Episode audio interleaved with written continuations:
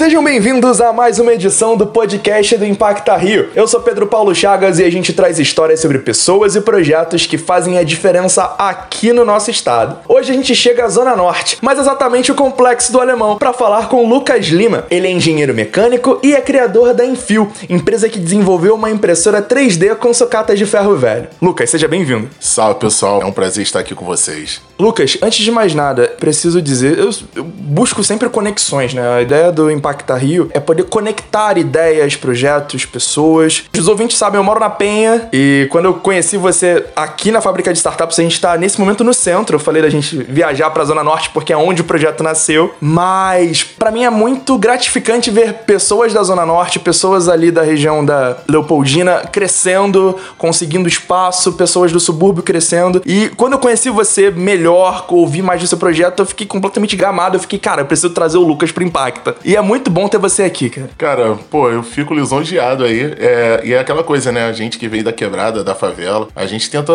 somente dominar espaço e trazer os nossos para dominar também, né? Então é um prazer também te receber aqui na fábrica de startups, cara. e Lucas, antes de mais nada, explica pra gente como é que surgiu a ideia de criar a impressora. Primeiro, não tinha dinheiro. é, é uma questão.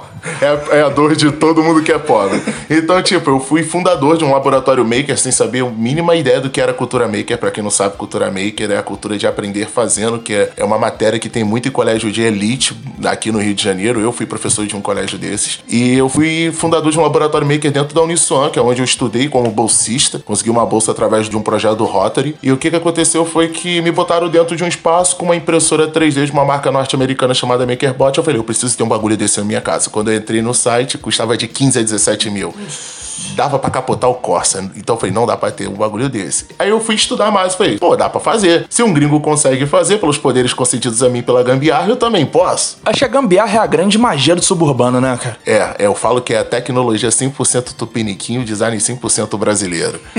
então eu fui ver como fazia essas máquinas e eu encontrei comunidades open source, códigos abertos, que você pode pegar na internet e fazer você mesmo em casa, e vi que era possível. Quando eu fui fazer a listinha de compra, eu falo, cara, não tenho grana para isso, eu tô desempregado, e agora? E foi aí que eu vi que algumas peças tinham de máquinas que eu encontrava em ferros velhos. Foi quando eu comecei em ferro velho ali na frente do Complexo Alemão, ali na Grota. E foi quando eu também conheci cooperativas de catadores como a Copama do Jacaré. E nessas cooperativas de catadores, eu comecei a catar as peças em máquinas de Xerox, encontrei meu Nirvana da Gambiarra, Cheguei num galpão lotado de impressora de Xerox. Cheguei 8 horas da manhã, saí 4 horas da tarde. Eu precisava de 5 motores, tinha 40. Aí eu paguei 40 reais em tudo nisso. E o que aconteceu foi que depois de duas semanas estudando e juntando as peças e adquirindo uma dívida de 680 reais com meu primeiro cartão de crédito da Nubank, paga nós, patrocina aí. Por favor, Nubank, chega junto, chega junto. E eu fiz a minha primeira impressora 3D somente gastando 680 reais e 10 centavos. Nossa!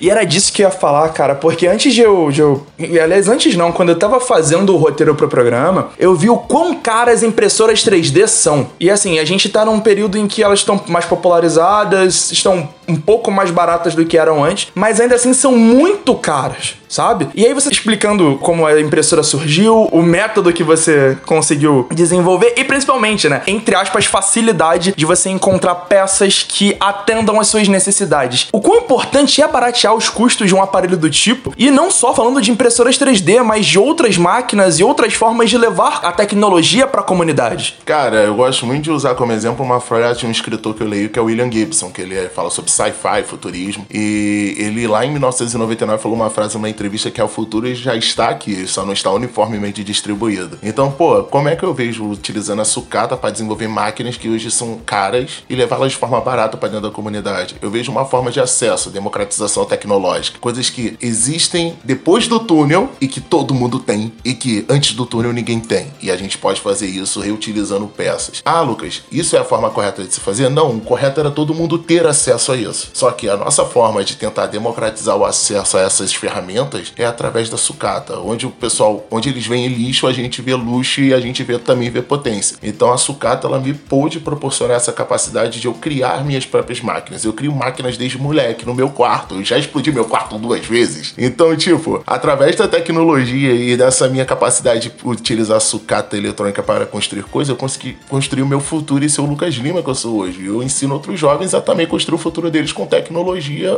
na base do papo reto e da gambiarra, e não de cultura maker, coisa americanizada e letizada, entendeu? E essa popularização é muito importante exatamente por isso, porque você dá pro jovem que não faz ideia de que é possível a sensação de caramba, cara, eu posso fazer. Com o direcionamento certo, com os itens certos e os itens estão à disposição, eu posso fazer isso. E é aquilo que você falou. Do lado de cá do túnel, do centro pra zona sul, até mesmo pra parte mais rica da zona oeste, as pessoas têm acesso a isso com muita facilidade. E aí quando você olha para onde a gente veio, a gente acha que é um universo completamente diferente, né, cara? É, tipo, eu a primeira vez eu ficava vendo vídeos no YouTube e pensando assim, caraca, é imprime rapidão, né? Negócio muito doido, igual dos filmes. Quando eu fui ver ao vivo, o negócio era devagar, Jesus Cristo. Mas era um negócio maneiro e, tipo, é uma questão de vivência, né? Depois que tu vive uma tecnologia, você aprende e você consegue ensinar outras pessoas também. Então, tipo, ver ao vivo é sempre mais legal do que ver pela internet. Muito. E nessa de ver ao vivo, os caras começaram a te notar, né? Que você ganhou o prêmio Iniciativa Shell Jovem pela impressora. E assim, Pô, dá um, dá um orgulhinho, cara, dá um calorzinho no coração. O quão significativo foi para você receber essa premiação? Não só pela criação em si, mas por todo o rolê envolvido. É, porque, tipo, o rolê aqui da impressora não é só a impressora, é a ideia por trás da impressora, né? Então, quando eu fundei a Enfio, é a questão do tu falou do jovem querer aprender a fazer. Eu criei a Enfio depois de dar uma palestra num colégio público para 100 jovens numa sala de aula sobre impressão 3D de 20 minutos, a pior palestra da minha vida, num slide porcaria de fundo vermelho e letras amarelas que dava dor no olho. E eu fiquei duas horas respondendo perguntas. Eu consigo fazer, eu tenho capacidade de aprender, eu consigo construir isso também. Meu pai um dia vai colocar uma máquina dessa na minha casa. Eu entendi que era muito mais do que somente fazer impressora 3D barata. Foi aí que eu tive uma ideia de, caraca, se eu montasse um negócio de tecnologia dentro do complexo da Alemão, que é grande pra caraca, quantas pessoas eu conseguiria impactar? E foi aí que nasceu a ideia da Enfio. E com a ideia da Enfio, eu fui aprender a empreender, que eu não sabia empreender, eu empreendia por necessidade, como todo mundo de quebrada. E dentro dessa ideia, eu levei para o Shell Iniciativa Jovem, que é um programa de aceleração, o quinto maior do mundo, acontece em vários países ao mesmo tempo. Eu levei também para o Juventude Empreendedora, ambos acontecem no CIEDES, que é uma OCIP aqui do Rio de Janeiro. E eu levei esses dois projetos e eu ganhei o prêmio em ambos. E isso deu uma mega visibilidade do trabalho, porque eu era só um cientista maluco no meu quarto que explodia às vezes, nem todo tempo, e eu passei a ser um cientista empreendedor. Eu ganhava dinheiro com as minhas inovações. E foi aí que eu entendi que isso foi importante, porque eu adquiri possibilidade de estar em lugares que eu nunca pensei. Eu estava em todos os telejornais do meu bairro. Todo dia todo mundo. Cara, que eu vi na TV, eu, eu sei, cara. Todo mundo já falou. Aí, pô, eu tive oportunidade de aparecer na televisão, no programa da Fátima Bernardes. Desculpa o movimento Volta TV Globinho, eu também quero ela de volta. E eu também, pô, tive a oportunidade de conhecer o Val no Harari, ao vivo, entendeu? Através do programa do Luciano Huck. Então eu tava tanto na mídia nacional quanto também na mídia internacional. Eu lembro que eu era mulher que eu lia Scientific American Brasil e eu saí na Scientific American Brasil. Então, tipo, essa questão dos programas de aceleração e empreendedorismo me possibilitou onde eu estou hoje e ter os reconhecimentos que eu tenho. Então, isso foi num período só de três anos. Eu tô de 2019 até 2022, que é o que a gente tá, né? E você falou da Enfio, que é completamente disruptivo você pensar numa empresa de tecnologia feita pelo pessoal da favela pro pessoal da favela. E aí eu queria puxar um gancho para um outro parceiro nosso, que é o Favela Tênis, que já foi entrevistado pelo Impacta. Inclusive, Juan, se quiser voltar, irmão, tamo aí, tá? A gente grava de novo, mano. Tamo junto. E você tá com um projeto de ajudar o pessoal do Favela Tênis a produzir uma disparadora de bolas, que é um projeto muito, muito, muito legal. Além dessa iniciativa, quais são as outras iniciativas da Enfio ali na região do Alemão e também em outras comunidades? Cara, então, a Enfio desde 2020 ela vem trabalhando com uma parte legal de pesquisa e desenvolvimento. No ano de 2020 a gente desenvolveu uma impressora 3D de casas, chamado Projeto João de Barro, que foi um benchmark de quatro países que eu nunca fui, quatro idiomas que eu não sei falar, que ela imprime uma casa de até 60 metros quadrados em 48 horas com um cimento que a gente desenvolveu em parceria com um professor meu, que é da empresa Yortzen, feito com resíduos de mineradora. Esse é um dos projetos. Outro projeto que a gente está desenvolvendo aqui na fábrica de startups é o projeto Calango, Calango Print, é uma alusão, uma brincadeira do nosso amigo Calanguinho, Calanguinho, Calanguinho. Então, tipo, é uma questão de uma impressora 3D de biomateriais e alimentos. Só que agora a gente está indo muito para a parte mais de educação. Hoje a gente vende os cursos para o SESC de fabricação digital, cursos voltados à cultura da gambiarra. A gente trabalha com metodologias em cima da gambiarra, porque a gente quer ensinar tecnologia de favela para favela. E outra metodologia legal que a gente aplica dentro de sala de aula é a virologia. Nós damos todas as bases teóricas e pedagógicas pro jovem e a partir dali a gente dá um chute na bunda dele e fala: se vira daí e cria sozinho também. e todo o nosso conteúdo, ele é, é, nosso diferencial é tecnologia para o desenvolvimento local. Como você vai utilizar as tecnologias que você aprendeu dentro de sala de aula para resolver os problemas da sua comunidade. E a gente leva isso para dentro de sala de aula. Nossa meta daqui três anos ou daqui cinco, porque é uma meta muito audaciosa, é no futuro transformar a Enfio numa faculdade de tecnologia dentro da favela. A Enfio ela nasceu com o único objetivo que era de mostrar para a sociedade que o jovem da favela é mais que um dado de uma estatística do estado. Ele é o futuro. E tipo, o nosso sonho é transformar as favelas em verdadeiras Wakandas. Então o futuro da Enfio vai ser essa faculdade de tecnologia. Aqui, o jovem negro de comunidade começa a ficar com o coração muito quentinho neste momento. E falando em corações quentes, falando em impactar vidas, em mudar realidades, nessa de mudar realidades, impactar vidas e fazer diferença, você chamar a atenção da Beyoncé. Vocês chamaram a atenção do Bigud, que é a instituição de incentivo a combate à pobreza e de estímulo à educação da cantora americana Beyoncé. Cara, como é que foi isso? Cara, foi um, eu falo que a vida é feita de rolês aleatórios. Foi tipo, foi quando a Ivy McGregor veio ao Brasil e ela tava para conhecer projetos de empreendedores negros no Brasil. Tanto que, pô, conheceu a Curandé, que também é do Complexo Alemão, da AIA, Psicologia, que é do meu amigo Douglas Vidal lá da Taquara. E me conheceu, eu contei minha história e e, foi muito engraçado que no meio da conversa ela perguntou assim: Lucas, tu desenvolve muita coisa, tu é genial. Você tem algum apoio do governo do seu país? Uma faculdade te dá uma bolsa? Você ganha para desenvolver isso? Eu falei: ah, tudo que eu desenvolvi até hoje foi com meu salário de professor. E real. Eu não tive investimento, eu não tive investidor, eu não tive pai me bancando, tudo foi com meu salário de professor. E na época eu trabalhava numa escola que eu ganhava 12 reais por hora. E eu trabalhava 7 horas por dia. Então você tem noção que eu ganhava quase nada por dia. E o que que acontece é que ela falou: Lucas, impossível, hein? É inimaginável que no teu país um jovem que faça tanta coisa não tenha apoio do governo. E eu fui para casa dormir, quando eu voltei para encontrar ela no mesmo dia, ela, hi my superstar, eu, oi? Aí, o, meu amigo que tava com ela, que era o Rogério, ele, Lucas, abre teu celular, tu tá em todas as redes sociais da Big Good. A mulher te notou, Lucas. Aí, o meu momento singular chegou.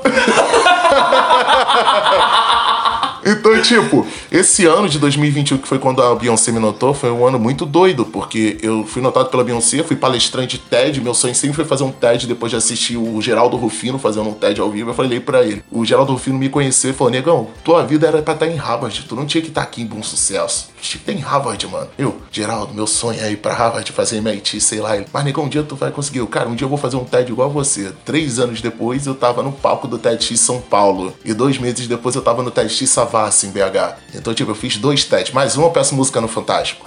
Então, e esse ano foi um ano bem legal também, que a gente, eu ganhei o um reconhecimento internacional da Global Solutions, que eu ganhei o top 50 global de mais de 3.500 projetos espalhados pelo mundo. Eu tive o um reconhecimento do top 50 global entre os 50 jovens que mais impactam no mundo da Global Solutions e eu tive a oportunidade de assistir de forma online, que eu não fiquei no top 10. Se fosse para top 10, eu ia para Berlim assistir de forma online os chanceleres do G20 palestrando sobre impacto global. Então, tipo, o jovem de comunidade que, pô, venceu na vida através do estudo, da educação e das oportunidades que a vida me deu, estar num top 50 global e assistir chanceleres do G20 e de outros países, como a chanceler da Alemanha, palestrando, é uma oportunidade única. Então foi o, tipo, o ano mais disruptivo da minha vida. Cara, isso é muito louco e é muito bom ouvir essas histórias. Como a gente fala o tempo todo, é trazer pessoas que fazem a diferença, é poder jogar uma luz nessas histórias e poder trazer pessoas como o Lucas aqui no Impacta Rio. É algo que, como eu venho dizendo, dá um calor no coração e é muito, muito massa. Lucas, eu só tenho a agradecer pela sua presença. Quer deixar um recado final? Cara, eu tenho sim, eu falo para vocês que estão assistindo que